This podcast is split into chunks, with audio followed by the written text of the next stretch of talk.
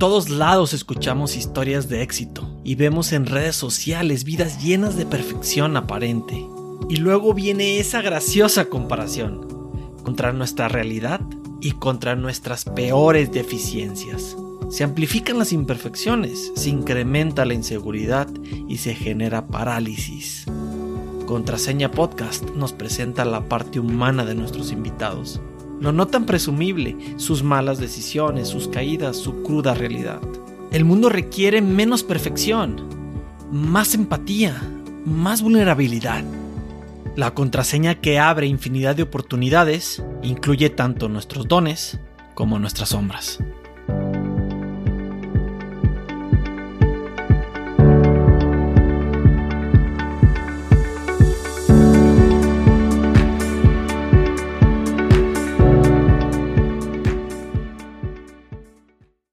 El 5 de mayo salió victoriosa la fuerza valiente de nuestra nación. Triunfaron los huestes del gran Zaragoza y el francés altivo sufrió humillación. En campos de Puebla siguió la batalla sobre los soldados de Luis Napoleón. Fueron los primeros soldados del mundo, rudos mensajeros de la dignidad, sin pensar que México tenaz y rotundo pelea con bravura por su libertad. A ti te tocó, a ti te tocó esa seguro. Pero no, qué memoria, ¿eh? Yo creo que me traumé con eso y desde entonces no me la he quitado. ¿Hace cuánto que no declamabas Pues esa poesía? hace unos 28 años. Sí, fue como a los 7, tengo 42, fue como a los 7, ya no, ya no sé hacer cuentas. Fue como a los 7 o, o los 8 en el colegio modelos, que antes era rojo, ahora le cambiaron de color. Oye, Horacio, y, y desde entonces, tú ahora te, te dedicas a, contar historias, ¿no? A, de una manera impactante, visual. Tú cuentas historias en tu vida y, vamos a comenzar con esta pregunta. Desde entonces, desde que aprendiste esta poesía, ¿te visualizaste haciendo lo que haces el día de hoy? Sabes que mm, yo tenía un cuñado que tenía una cámara, bueno, todavía sigue siendo mi cuñado, en ese entonces estaba saliendo con mi hermana y él tenía una cámara VHS de esas que era, la llevabas aquí, luego iba con un cable a una petaca y le ponías el, el cassette. Y un fin de semana me la dejó y hice un cortometraje con mis papás y con mis hermanas en una hacienda y que era de fantasmas, etcétera. Y yo quería hacer, quería hacer eso a, hacer lo que pasa, sí. Y muchos años después, pues aquí estoy, en, en España. Y yo cuento cuentos, te voy a cont- yo cuento cuentos antes de contar los cuentos, porque antes de hacer la película o los cortometrajes o los vídeos corporativos que hago, primero tengo que convencer a mi equipo y la gente que va a colaborar conmigo y se los tengo que contar a ellos y que ellos eh, se vean envueltos por esa pasión por la historia. Entonces, tengo que convencer, convencer para convencer.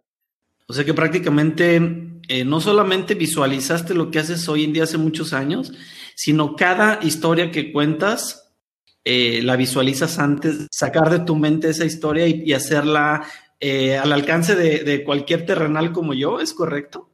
Es correcto, pero has dicho, antes de que se me pase, has dicho una palabra, la palabra correcta, que es la visualización. Yo hago visualización desde siempre. No sé si estamos hablando de lo mismo, pero para mí la visualización es imaginarme en una situación a futuro, pero una, una situación que se puede hacer y que lo único que requiere es mucho trabajo y sueños. No es nada eh, imposible. Por ejemplo, yo no me imagino viviendo en un yate, porque eso no es lo que quiero. Yo me visualizo haciendo mis historias con un equipo que lo da todo. Me visualizo haciendo cosas muy concretas que quiero que, que lleguen a mi vida y al final llegan. Y, pero hay dos tipos de visualizaciones, los que se visualizan cosas de, de lo que quisiera, pero sin poner su parte, pero como en tu caso, que te lo has visualizado y has puesto lo necesario para que se logre, ¿no? Porque no se trata de esperar que el mundo traiga esas, esas realidades a tu vida, sino que hagas la parte que te corresponde. la visualización es la programación de tu cerebro para que algo pase.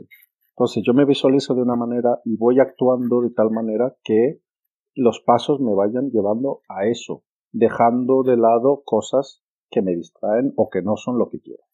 Desde, esas ocho, desde esos ocho años, nueve años que comenzaste con ese ejercicio de visualización para llegar y estar donde estás el día de hoy, estoy seguro que eh, ha sido un camino largo, un camino divertido y, que has tenido sus momentos, sus altibajos, has, tenido sus retos y, seguramente has pasado por momentos de duda. ¿Cuál ha sido uno de esos momentos de duda importantes que, que te han hecho a lo mejor no dudar o a lo mejor sí dudar de si realmente es lo que quieres? Porque muchas veces creemos que pueda convertirse en una obsesión y no en algo que, que, al final no estás seguro si es lo que quieres. Sabes que a mí lo de la duda no me, no me ha pasado, no me, no me pasó. Lo que sí fueron muchos momentos muy malos. Y cada vez que tenía una, una caída, pues hacía como los acróbatas de circo, ¿no? Me caía, me levantaba, me limpiaba el polvo de las rodillas y seguía.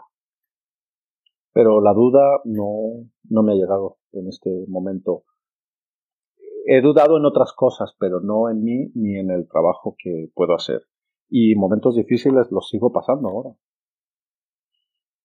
Pero como un aprendizaje y son parte de, todo. Y gracias a los momentos difíciles que he pasado son cosas que, que he aprendido. ¿Y esa certidumbre crees que nació contigo? ¿Es parte de ti o la fuiste trabajando en el camino? ¿O es algo que, que también tú has decidido que así sea? Porque hay gente que con cualquier duda se, prefiere abandonar. Y hay gente que va construyendo esa certidumbre y esa fortaleza poco a poco. ¿Crees que es algo eh, con lo que Horacio nació? Yo no sé si nací con eso, no te lo sé decir en este momento. Lo que sí sé es que hay varios tipos de duda. Hay la duda sobre ti mismo, hay la duda sobre lo que los demás piensan y esa es la duda más difícil. Mucha gente cree en sí mismos, pero luego están pensando, ¿y qué van a decir los demás? Y si lo hago y me critican y no sé qué. Y yo no he tenido ninguna de las dos dudas. Si sobre todo la segunda me ha dado muy igual lo que la gente iba a decir, iba a pensar, etc. Sobre esto de la duda realmente no te puedo decir mucho porque no la he experimentado. He tenido duda sobre personas si seguirlas, si no seguirlas. He tenido dudas sobre proyectos y me los he pensado muy bien. He tenido la duda, he metido la pata y me he caído. Son diferentes dudas y tenemos que saber diferenciarlas. ¿Cuál, es, ¿Cuál ha sido el peor proyecto o el proyecto que dices, creo que el final que tuvo ese proyecto no fue el eh, por lo cual yo comencé haciéndolo. O sea, el, resultado final no fue el óptimo por el que decidí comenzar.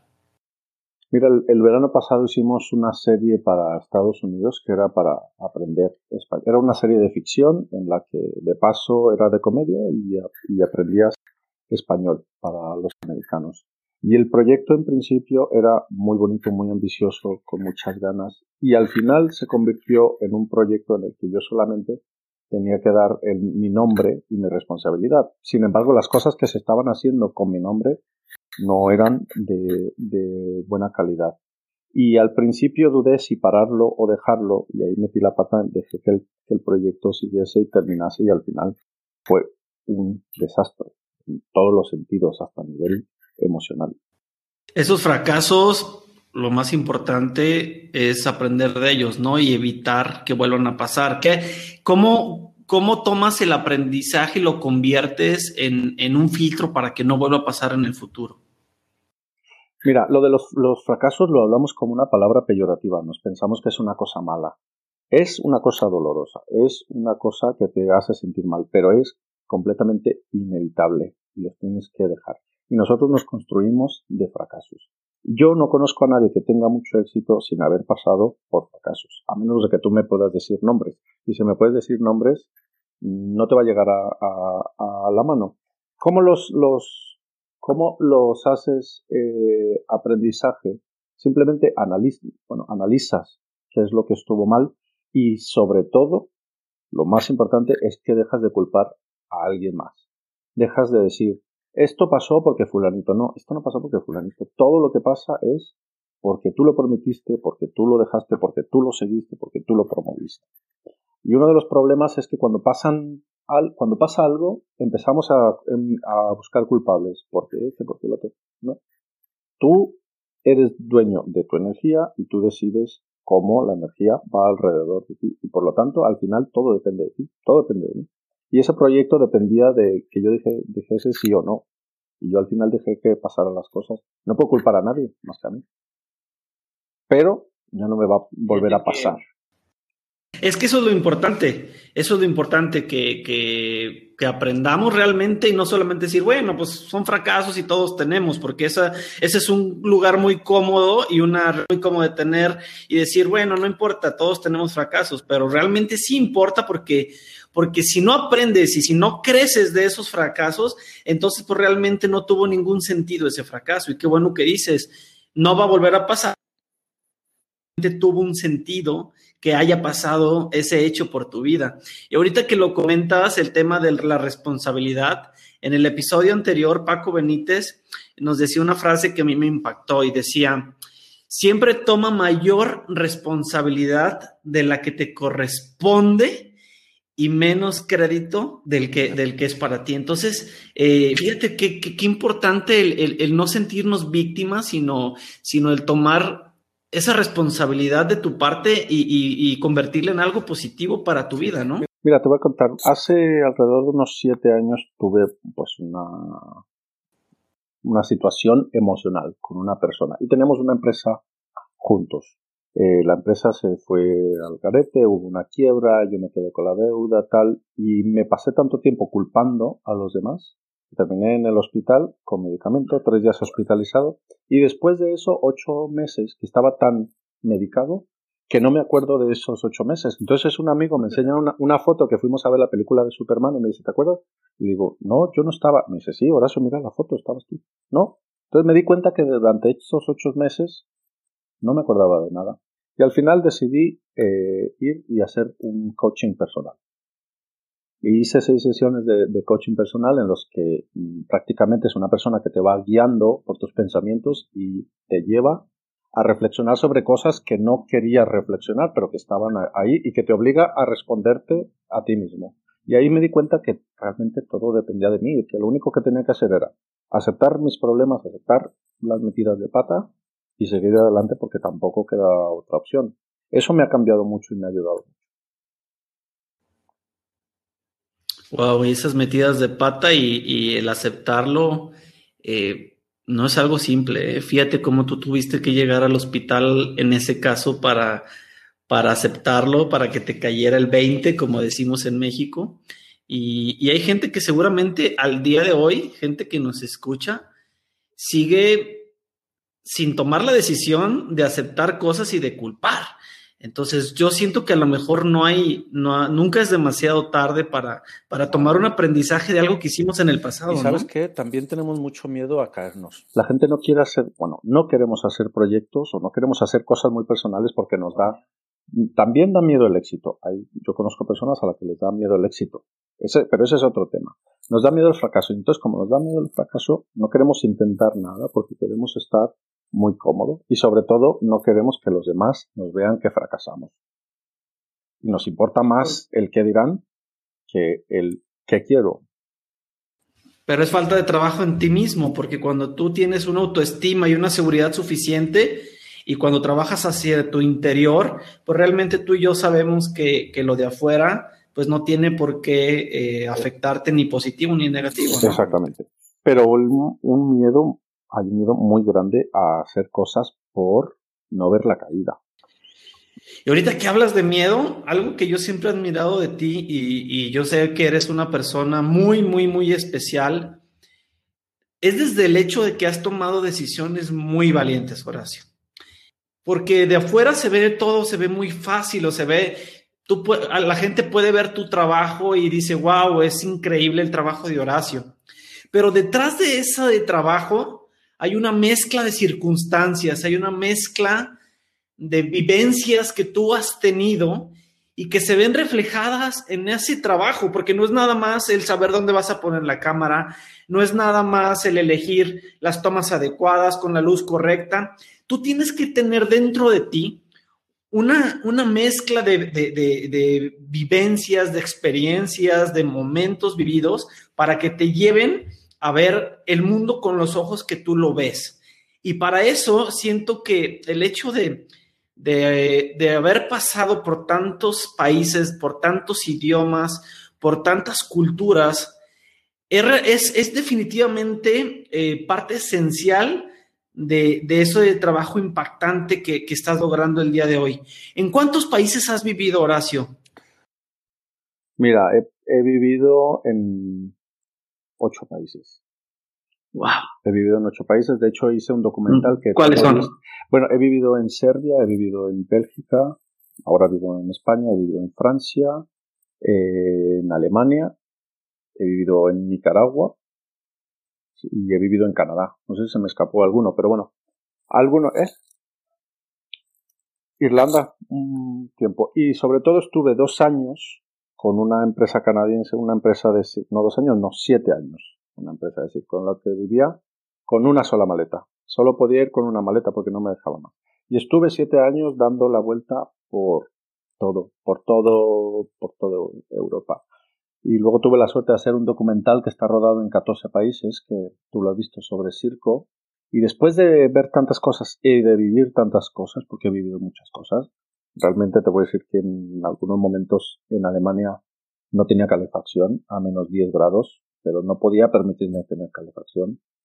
Eh, y a veces tenía 7 euros para, para vivir al día porque era estudiante y trabajaba en la Cruz Roja y luego trabajaba vendiendo carros de segunda mano. Todo esto me llevó a tener algo que decir y al final decidí volver a México, al estado de, de Oaxaca y de ahí eh, agarré el tema de las mushes y metí mucho de mi vida. Ahorita vamos a hablar tanto de Cirque du Soleil, ahorita vamos a hablar de Arras del Cielo, ahorita vamos a hablar de Finlandia. Eh, pero antes de llegar a esos puntos, para mí es importante entender este proceso que tú, que tú viviste en esos diferentes países, porque siento que ahí hay muchas de las respuestas ahí hay muchas de las respuestas a lo que, a lo que se refleja en, en, esa pantalla, Horacio, a, tus creaciones. Porque, porque fíjate, tú mismo lo hablaste. Mencionaste Alemania, uno de tus, tus eh, digamos, momentos más incómodos en tus experiencias, más, duros, más crueles, más, más, digamos, a lo mejor que te hicieron eh, encontrar un Horacio que a lo mejor nunca se imaginó o que no fue por eso por lo que te fuiste a, vivir esas experiencias, porque yo no creo que me, no me imagino a los 12 años a Horacio diciendo, sí, quiero irme a Alemania a, pasar frío y a no tener que comer, ¿no? No, es que nunca me imaginé. Eso no lo visualizaste, ¿verdad? Eso no lo, visualicé, esas cosas no las visualicé, no, no, no las visualicé y nunca me, y nunca pensé que eso iba a pasar.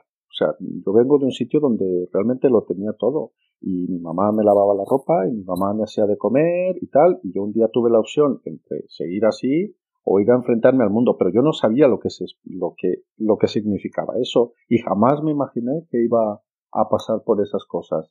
Y sabes qué, agradezco haber pasado por todo eso porque me formó muchísimo. Y me, y me enfrenté mucho a la soledad, que muchas veces tenemos miedo a enfrentarnos a eso.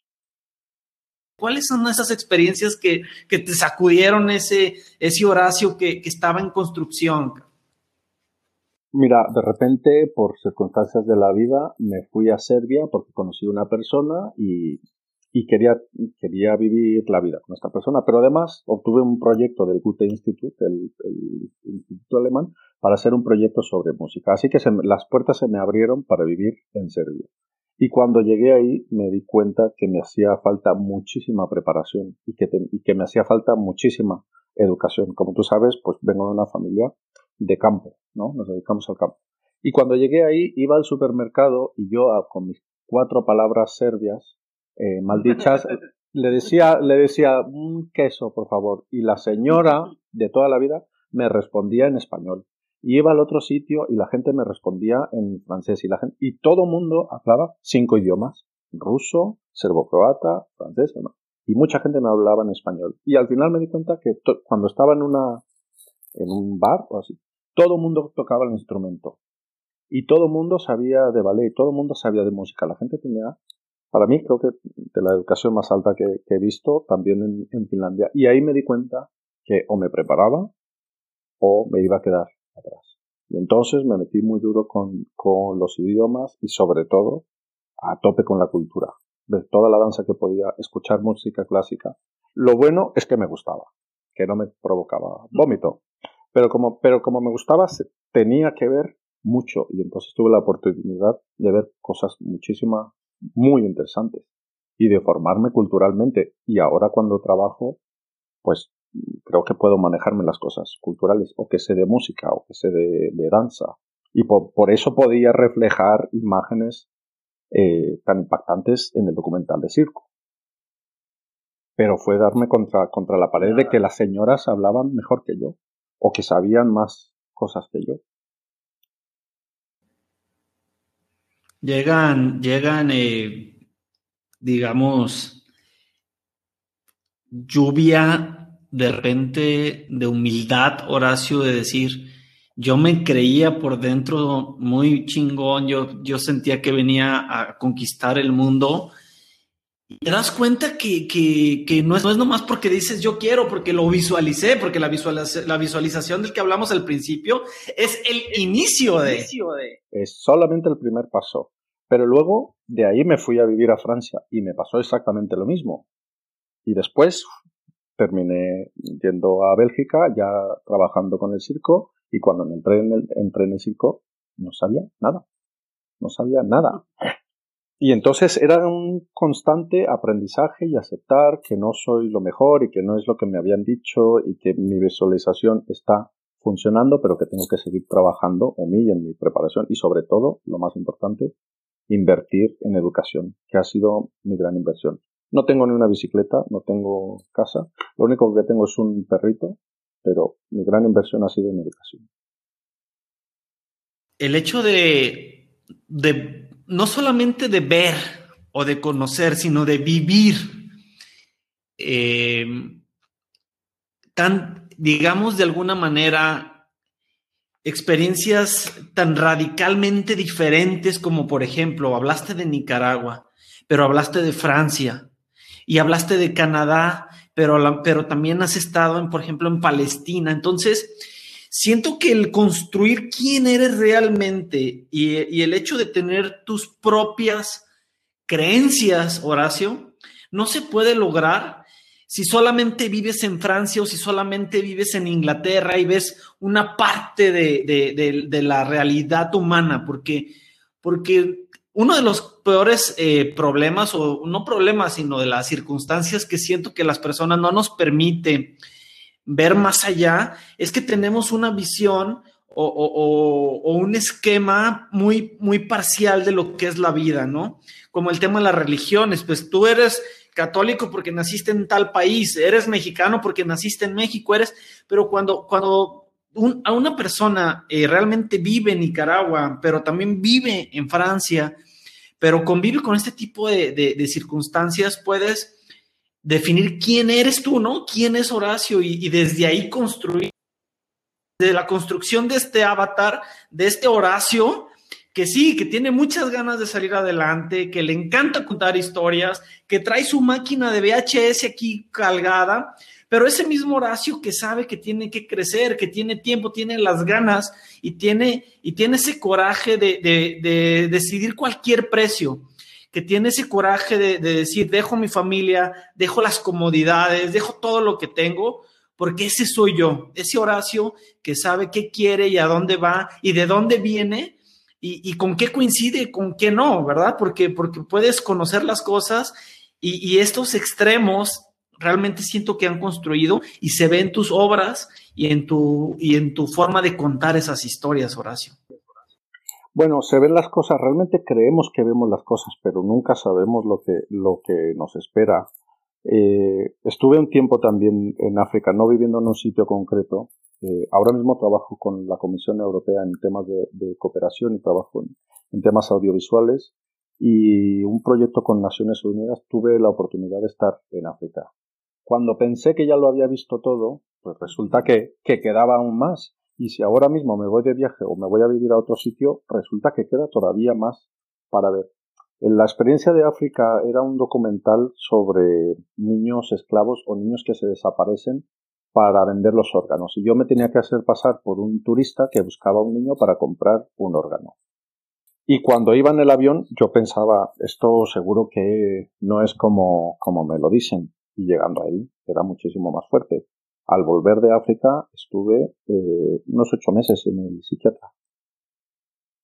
Para lograr salir de esas cosas que había visto que yo pensaba que no las iba a ver jamás. Entonces, al final, tú crees que vas a ver una cosa, pero luego el mundo te tiene mil cosas para, para descubrir. Pero eso es magnífico porque, porque nos deja siempre tener esa, esa parte de humildad, de saber, no lo he visto todo, no lo tengo todo, pero desde lo que sí tengo y desde lo que sí he vivido, lo que yo soy, pero ya no sabes que nada más eres tu casa y tu colonia o tu ciudad y tu estado, sino que conoces diferentes circunstancias que te hacen construir. No, desde, desde el todo, porque nadie es el todo, nadie conoce todo, nadie sabe lo que existe, pero las experiencias que has vivido, Horacio, eh, te decía, yo te admiraba mucho porque siempre ha estado por encima del miedo, del... Es que tú lo platicas tan fácil, Horacio, o sea, tú lo platicas como...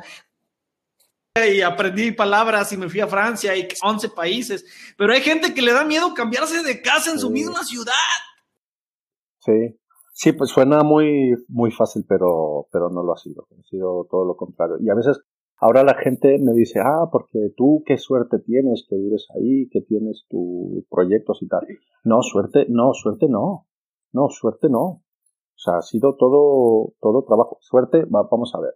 Suerte sí, porque, eh, sí, perdona, sí, he, he, tenido suerte, pero también he sabido trabajar para la que, para que la suerte llegue, ¿no? Y por ejemplo, yo voy por la calle y soy de los que se agacha para agarrar una monedita pequeña no porque me vaya a ser rico pobre, porque eso no es es, para mí simplemente significa el respeto al dinero. Y son pequeños detallitos, ¿no? No es avaricia ni nada, pero si veo un centavo, la gente sigue caminando y yo me paro, lo agarro, lo limpio y me lo pongo en la bolsa. Igual lo pierdo después, pero para mí es un simbolismo.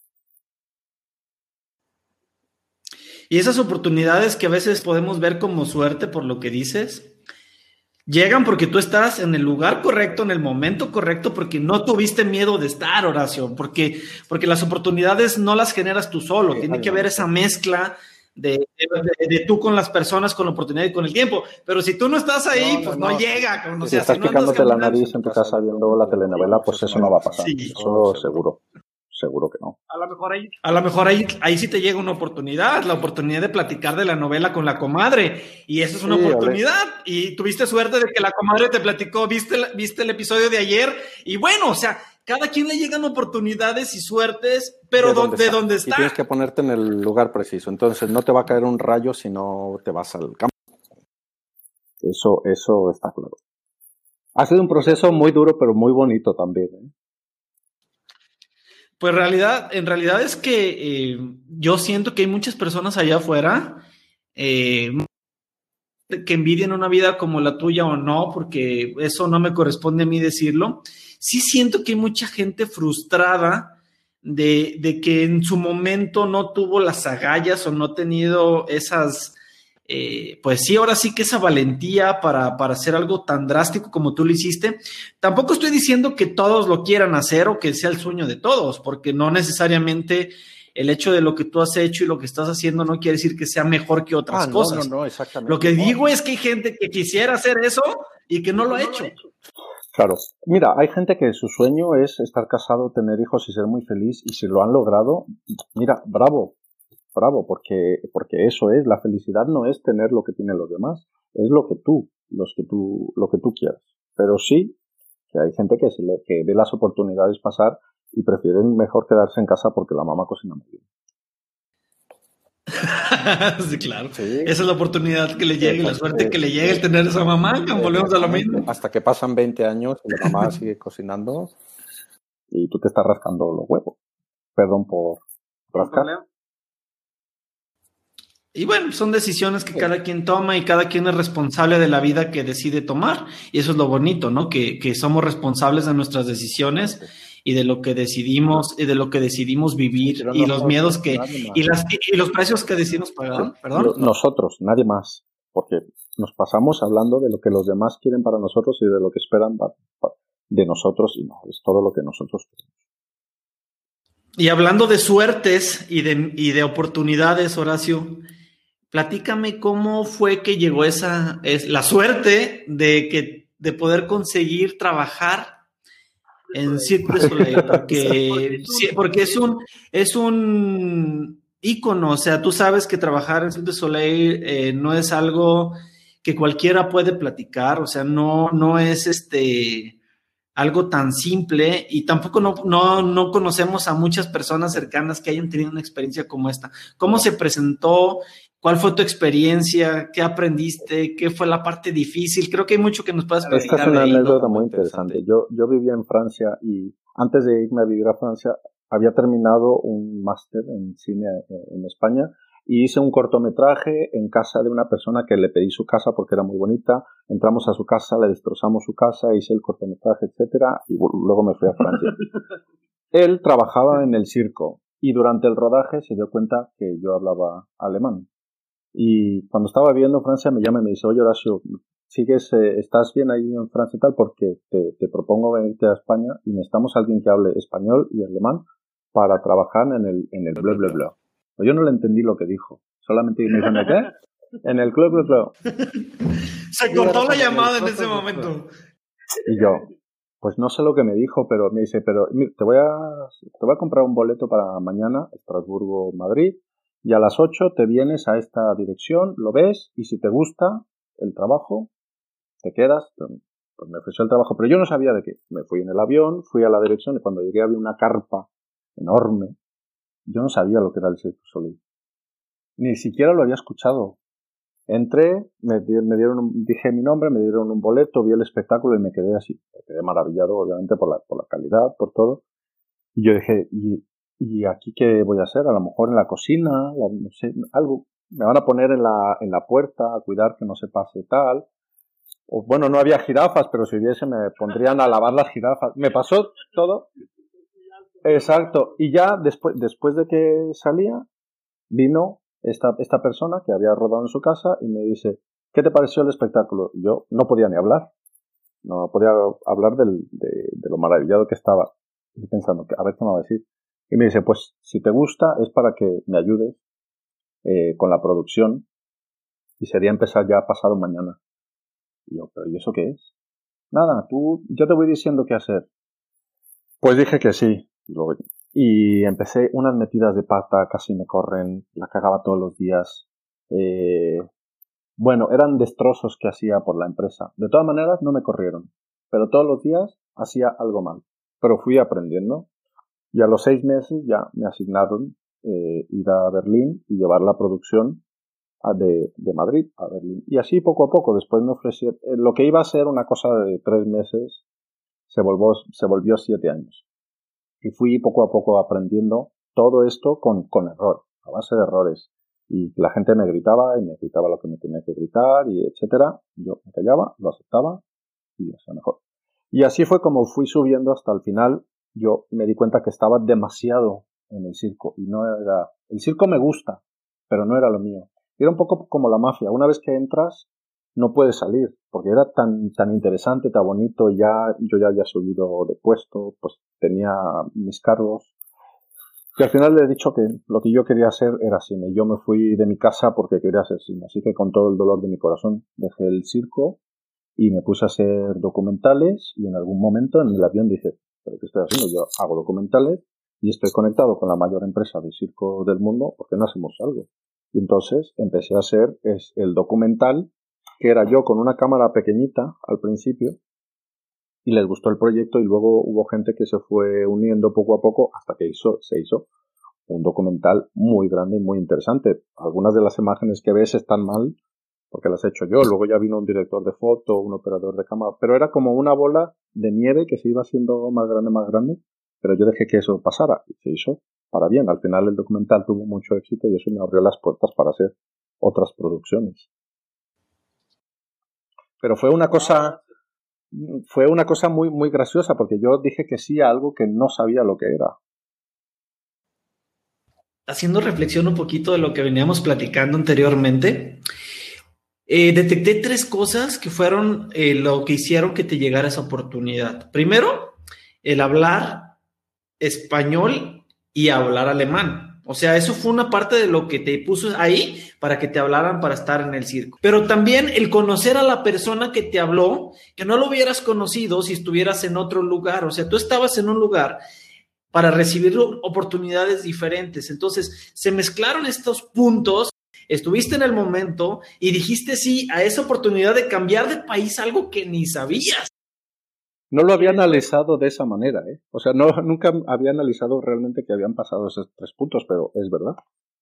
Es como los astros, ¿no? Que se ha alineado para, para que pasara. Y no necesariamente porque juzguemos si fue una buena o mala decisión el estar ahí. Total, el Horacio donde está ahorita es porque dijo sí esa, esa, eh, en esa decisión no porque se haya sido bueno o haya sido malo, pero lo que eres hoy es porque, porque se unieron esos tres puntos ese día y porque se cortó la comunicación cuando te hablaron a decirte el nombre del, del circo, porque imagínate que, imagínate que hubieras escuchado Circo du Soleil, te metes a internet a ver qué es Circo du Soleil y tú dices, no, a mí, a mí no me llama tanto el circo y dices, ¿sabes qué? No, mejor me quedo aquí, o sea, a lo mejor parte de lo que eres hoy y, porque estamos platicando en este momento de, esa, de toda esta experiencia, es gracias a que se cortó la llamada y no escuchaste el nombre. Y que me lo dijo tan decidido que yo no podía decir que no, ¿sabes? Me lo dijo con tanta seguridad que es, tampoco tenía una, mejor opción que, volver a, España, porque yo en Francia era estudiante, malvivía y pues claro, que de repente me ofrezcan un trabajo, yo he dicho que sí a lo, a lo que fuera. ¿Crees que haber trabajado esos siete años ahí, más allá de las partes buenas, positivas y de lo que te gustaba y no te gustaba, habrá sido una de las principales escuelas eh, de tu vida? Si yo pudiera volver atrás, espero que la gente no se tome esto como un mensaje, ¿eh? si yo pudiera volver atrás, me habría ahorrado la universidad. Porque me parece una, en mi caso, no que, que ni las instituciones se lo tomen ni la gente que esté estudiando me parece una pérdida de tiempo, una pérdida de dinero, porque ahí aprendí muchísimo más que todo lo que estudié. Incluso, y aparte te pagaban. Y aparte me pagaban y viajaba y vivía en un hotel cada tres meses iba cambiando de ciudad, me recorrí todas las capitales europeas y me pagaban. Entonces, a mí la, universidad no me funcionó. Me funcionó trabajar 16 horas al día y cagarla, cagarla, cagarla. Esa fue mi universidad.